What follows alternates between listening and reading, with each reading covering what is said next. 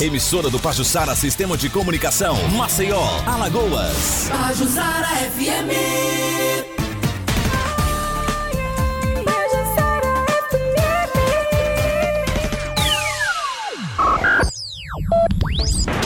Começa agora. 1210 Notícias. Com Ricardo Mota. 1210 Notícias. Oferecimento. Condomínio Vista Lagoa. A liberdade em sua versão premium. Incomparável. Compre produtos de tecnologia mais barato com seu CNPJ no Fujioka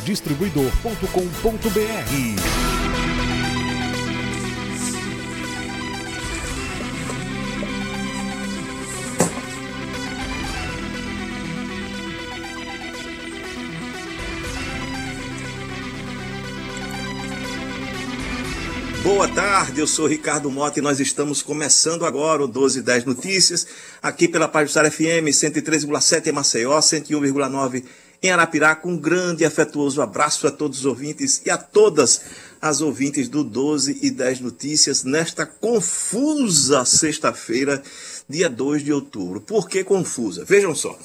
Eu postei agora há pouco no nosso blog exatamente a última ligação telefônica que eu recebi agora, né?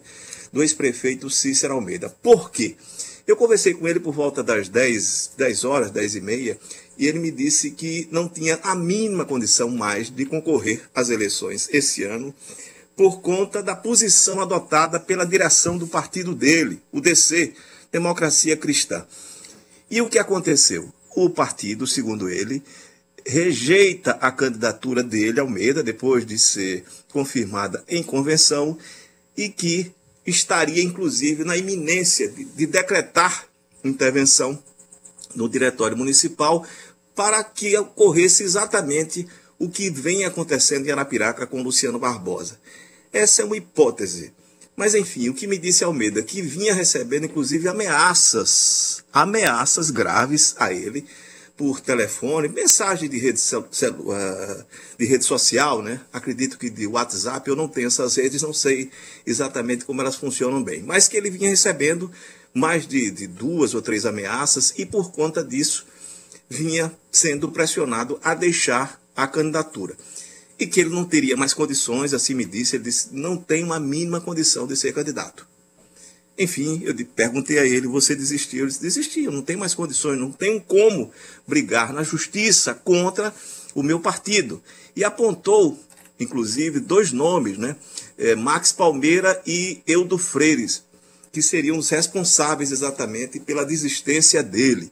Vinha recebendo pressões, a negociação do partido, inclusive, não sei se verdadeiramente, porque não foi o que eu recebi enfim, de outras fontes, mas segundo ele, uma negociação com o JHC. Fato concreto e objetivo, ele me disse que não seria mais candidato.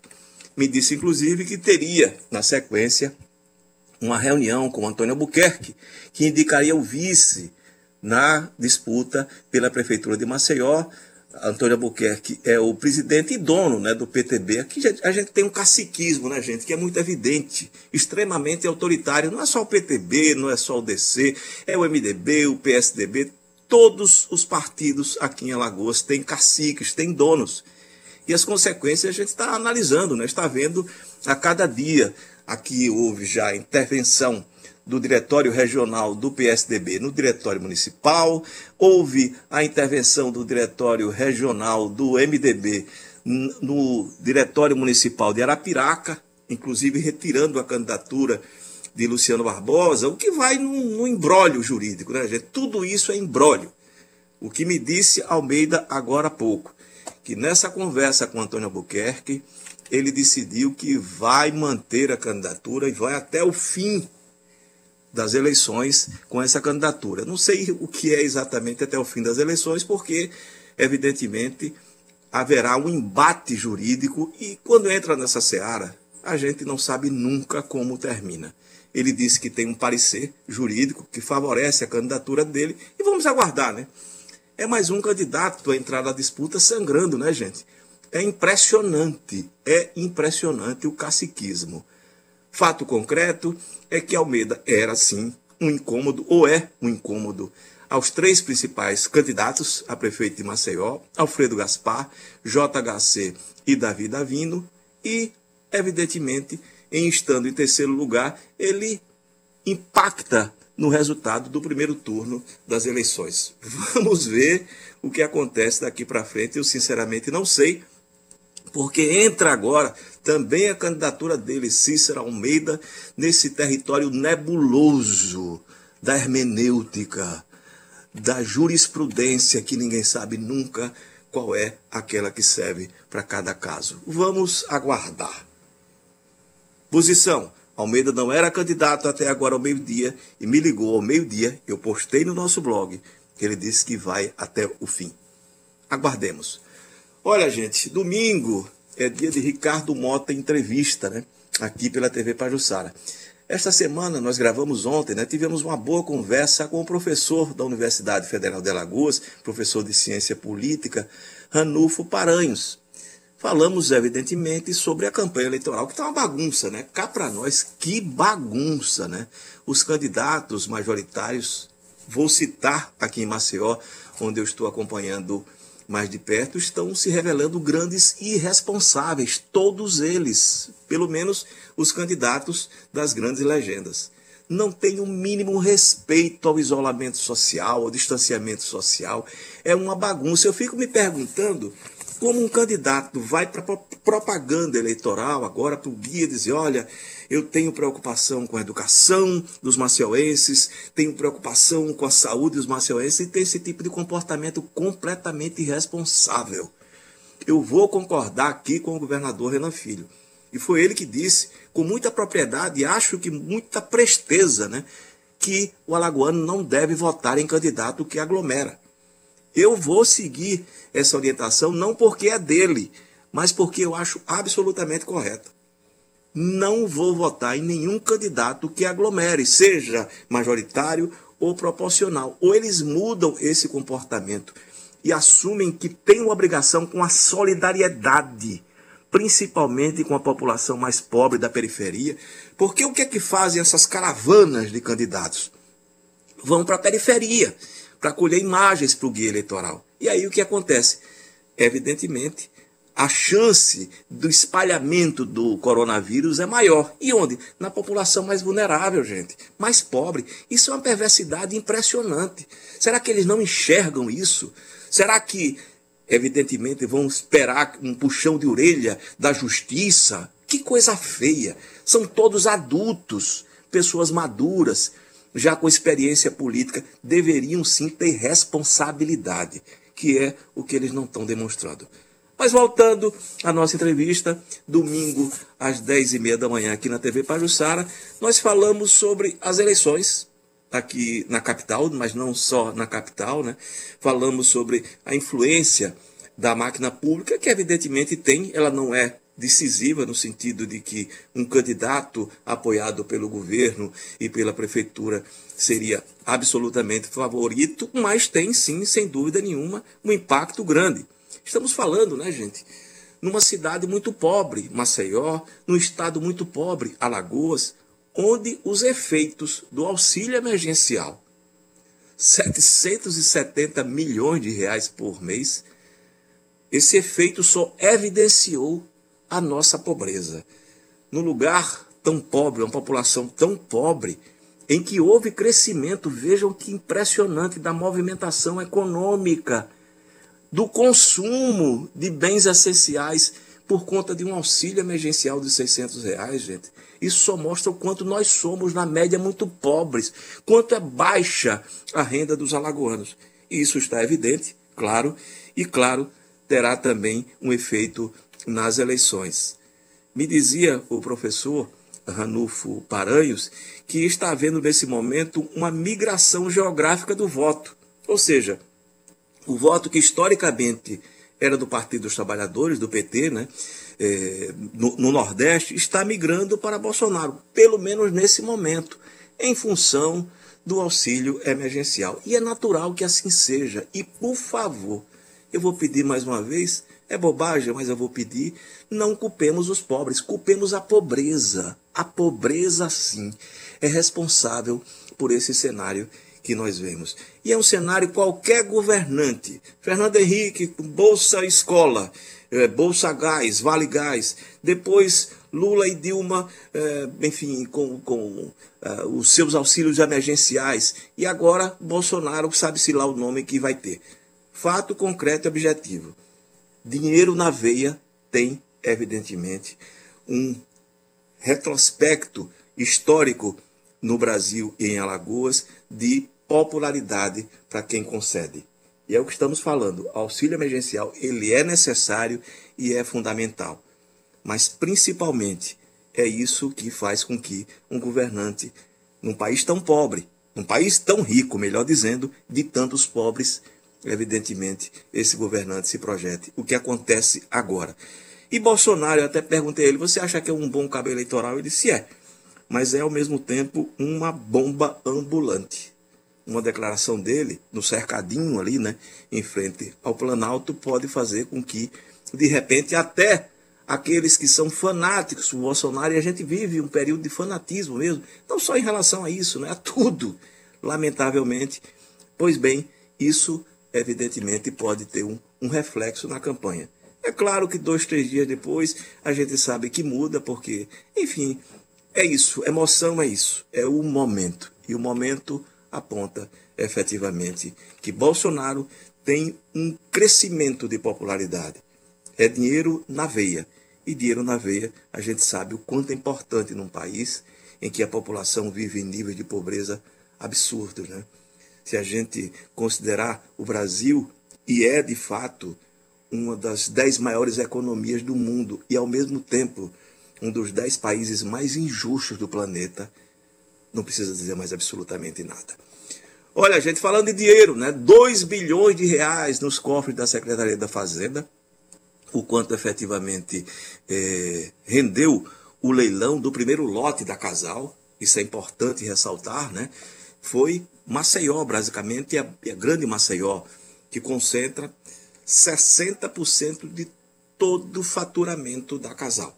Ou seja, é o filé da companhia que foi privatizado. Agora, os serviços de água e esgoto é, na Bovespa, em São Paulo.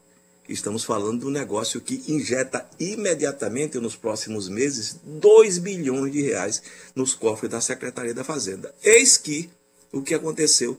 Nós postamos hoje no nosso blog, aqui no TNH1 a direção nacional do PT deu entrada no Supremo Tribunal Federal em uma ação para anular o leilão da Casal. O que é que isso vai acontecer? Eu não sei. Está com o ministro Faquim, e aí vamos esperar qual o desdobramento disso, mas enfim, se não vingar, o governo de Alagoas, a Secretaria da Fazenda vai perder 2 bilhões agora.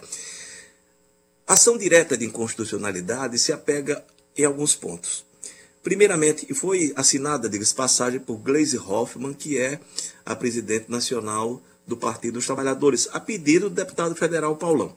Pois bem, é, argumenta que o governo de Alagoas não poderia leiloar a casal nesse momento sem autorização, por exemplo, das prefeituras que mantêm seus serviços de água e esgoto o seu SAI, né, que são conhecidos e são é, empresas, viu, gente, é, estatais dos municípios com bom desempenho e com um custo mais baixo de tarifa.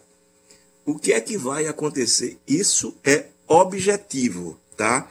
O que vai acontecer é que daqui no máximo um ano, municípios como Barra de São Miguel, é, Barra de Santo Antônio, Marechal Deodoro, esses municípios dobrem o valor da tarifa de água. Porque a empresa que vai assumir, evidentemente, vai passar um corte horizontal. Todo mundo pagando. Isso só é reivindicar após um ano. Eu conversava ontem com especialistas que me diziam: um ano depois deles assumirem o serviço, eles podem aumentar o, valor da tarifa. E, evidentemente, estamos falando, no caso desses municípios da Grande Maceió, fora Maceió, né, que vai ter também um aumento, mas independentemente disso, eles vão ter que se aproximar, igualar a tarifa de Maceió. O que é que vai acontecer? Vamos esperar. É, uma, é um pedido de liminar no Supremo Tribunal Federal de anulação, né? suspensão e anulação da, do leilão da Casal, realizado na última quarta-feira, e vamos ver como é que isso vai ter desdobramento. Não se pode fazer prognóstico em relação ao judiciário no Brasil. É tolice, é bobagem, porque tudo pode acontecer, ou como quem disse já, Fábio Lécio, inclusive nada. E é o caso. Quanto à questão do PT, eu me pergunto, inclusive, se vai ter expurgo, né? Porque o PT faz parte do governo Renan Filho. Não sei. É uma decisão do Diretório Nacional, evidentemente provocada pela direção regional do PT, particularmente pelo deputado federal Paulão, que levou a questão para o partido no âmbito nacional. E o detalhe é que fica essa pergunta: pode o governo do estado leiloar uma concessão que é do município? Se tiver alguma lógica essa história, eu diria que não. Mas, enfim, se o próprio presidente do Tribunal de Justiça assim decidiu, após o pedido da Procuradoria-Geral do Estado, que pode, quem sou eu para dizer que não pode? Se pode, pode, né? E quem não pode, Fábio Lécio, o que é que acontece?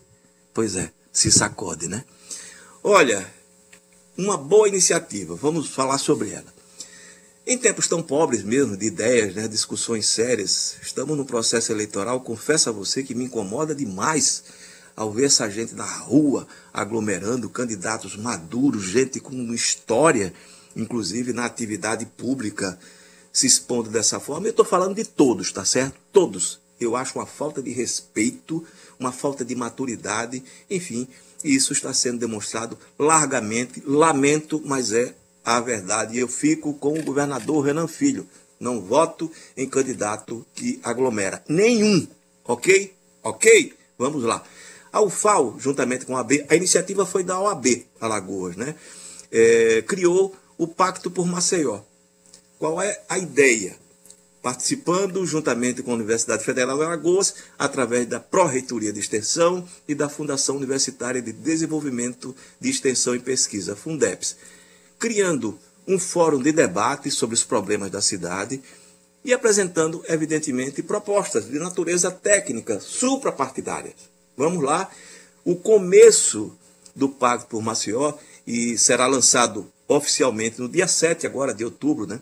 Às 4 horas da tarde, no canal de YouTube da OAB. Enfim, começa exatamente pelos bairros que sofrem o afundamento do solo. Provavelmente é o que aponta a CPRM por conta das atividades da Braskem. Pinheiro, Mutange, Bebedouro e Bom Parto. Como disse o presidente da OAB, Alagoas, Nivaldo Barbosa Júnior, vamos trabalhar em muitas frentes com um objetivo, avanço para Maceió. Tomara que assim seja e que esse debate ganhe maturidade, gente.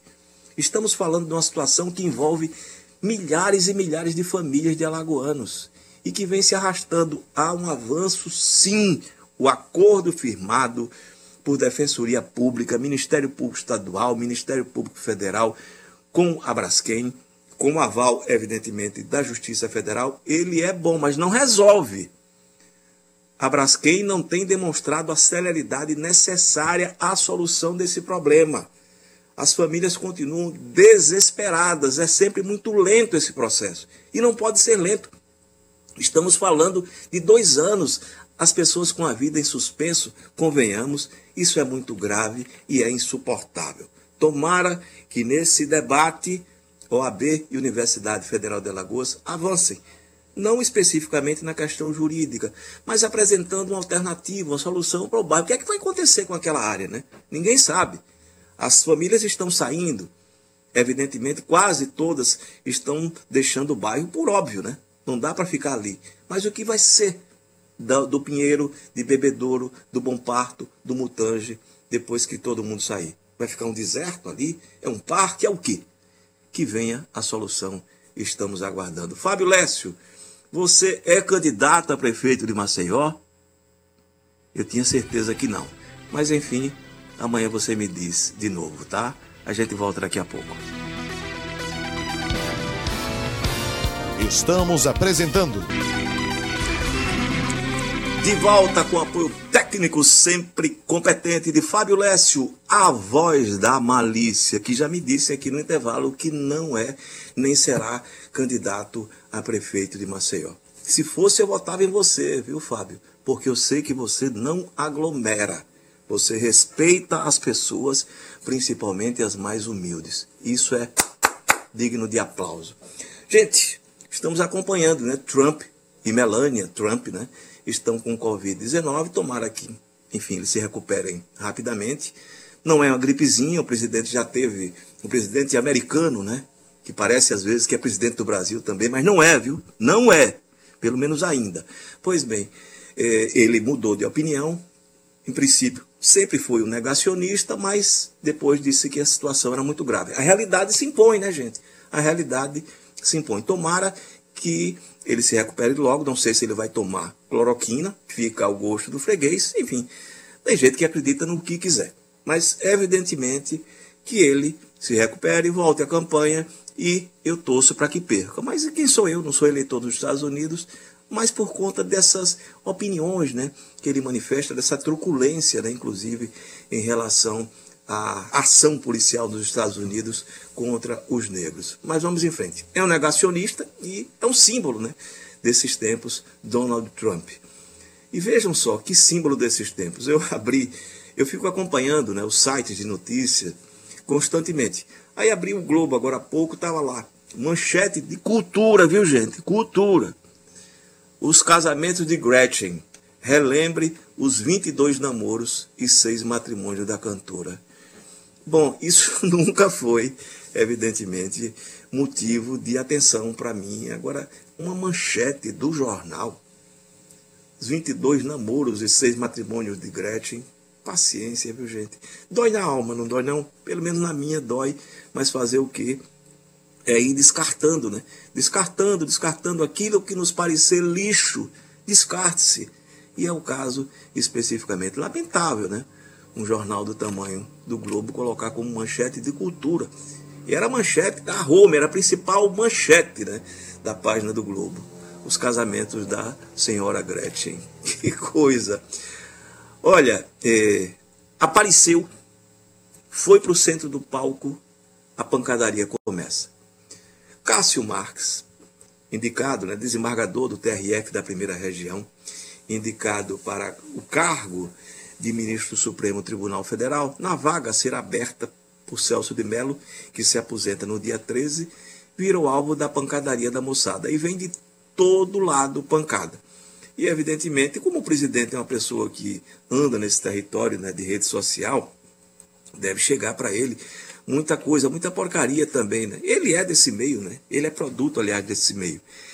E aí, as questões que têm incomodado são decisões dele, Cássio Marx, adotadas quando desembargador do TRF da primeira região, e que, evidentemente, a moçada julga né, o magistrado por uma decisão que ele tome. Claro, se o comportamento fosse desonesto, eu não sei, eu não, não conheço. Eu, eu estou vendo que é uma mobilização né, da UAB Nacional, de partidos de várias tendências em defesa de Cássio Marx. Não vou opinar sobre o que eu não conheço. Mas vejam só, uma decisão diz respeito à, à deportação de Cesare Battisti. Alguém provocou é, a, a justiça depois da decisão do Supremo e do presidente da República, né? e ele disse que a situação já estava resolvida. Enfim, e que não cabia mais a ele decidir. E isso virou alvo, evidentemente, da pancadaria de agora. E também uma outra decisão, essa de maio passado, em que ele liberou a licitação do STF que previa a compra de alimentos como lagostas e vinhos caros. Evidentemente, desculpe de novo o advérbio, mas a gente vem acompanhando desde sempre. Brasília, os poderes centrais, seja Supremo, o, a presidência da República, o Congresso Nacional, vivem numa ilha, gente. Uma ilha cercada pelo continente, o continente brasileiro. O continente brasileiro. E nós, um povo extremamente pobre, eu disse agora há pouco, né?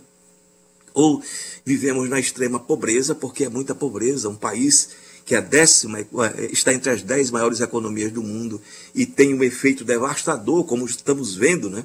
Um auxílio emergencial na exposição dessa nossa pobreza, e aí de repente essas compras de lagostas, vinhos caros, isso acontece comumente. É claro, a gente gostaria de que os comandantes desses poderes tivessem consciência de que o povo brasileiro não se dá o luxo de comer nem carne de primeira, em regra. A carne de primeira nossa está sendo cada vez mais exportada. Mas tem essa história da hermenêutica. Eu gostei porque até o presidente da República já entendeu a lógica da hermenêutica. O que ele disse sobre isso? Sobre essa compra de, de lagostas, né? Vamos supor que um de vocês seja vegetariano. Entra com ação no Supremo para que não compre filé mignon. Um juiz decide na primeira ou na segunda instância que não pode mais filé. Tem que ser só verdura. É uma interferência exagerada por parte de alguns dos poderes. Você entendeu, Fabilécio? Entendeu? Eu também não. Boa tarde, bom final de semana, até segunda-feira.